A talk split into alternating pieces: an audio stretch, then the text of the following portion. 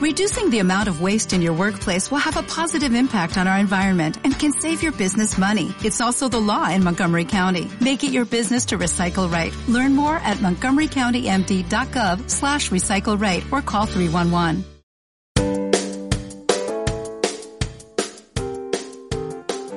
Bienvenidos a un nuevo capítulo de Vida Práctica, el podcast donde te ofrecemos diferentes herramientas para vivir la vida de manera más práctica. Hoy vamos a hablar de lo que supone partir de cero, comenzar una nueva etapa.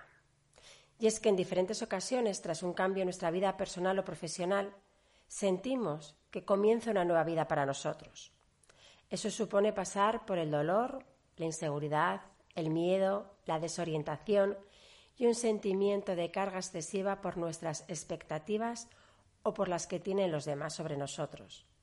No siempre resulta fácil y a menudo nos acompañan pensamientos saboteadores que nos hacen creer que es demasiado tarde, que no vamos a poder, que no estamos capacitados. Después de los lamentos, los enfados y la resistencia, hay que aceptar que algo ha cambiado nuestra vida. Y esto es muy distinto a estar de acuerdo.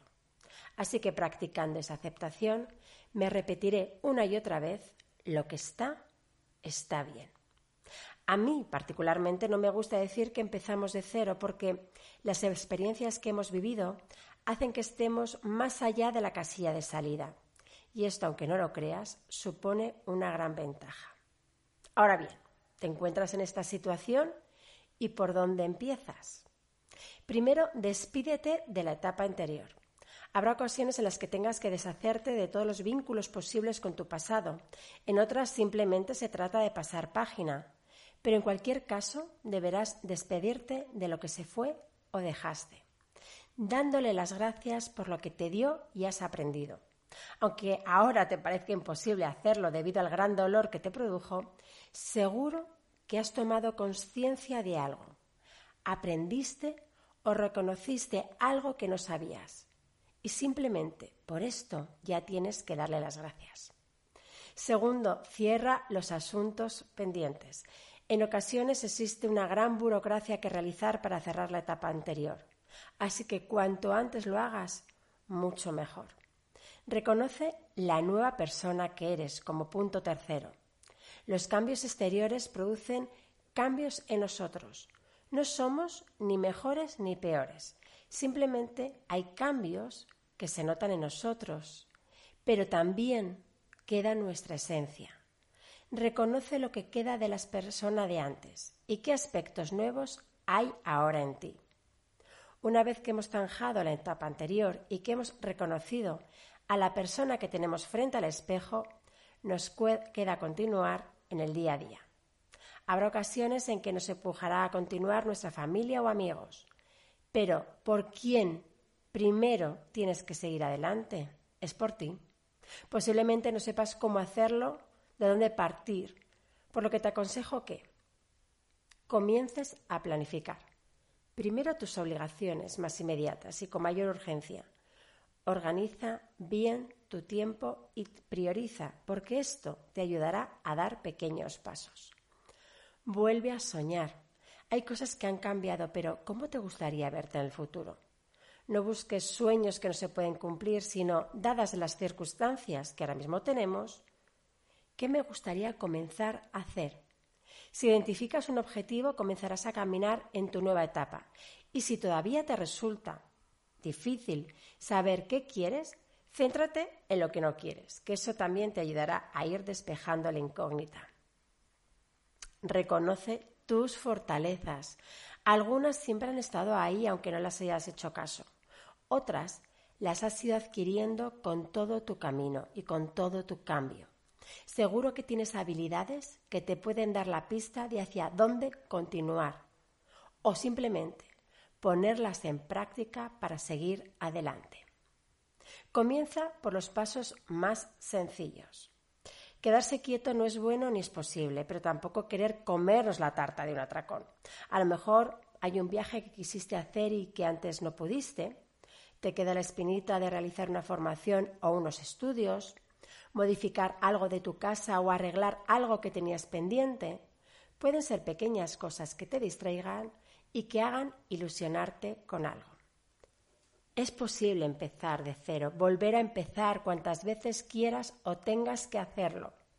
Gestionar el cambio es una facultad innata en todos nosotros. Lo importante es avanzar, porque aunque comiences de cero, continúas escribiendo tu historia personal. Espero que te haya gustado el podcast de hoy. Ya sabes, no olvides darle like si es así. Y si no te gusta también, y haz tus comentarios. Así sabremos en qué tenemos que mejorar. Yo como siempre me despido hasta el próximo capítulo y mientras tanto te deseo lo mejor y nunca olvides que la vida se puede vivir de manera mucho más práctica.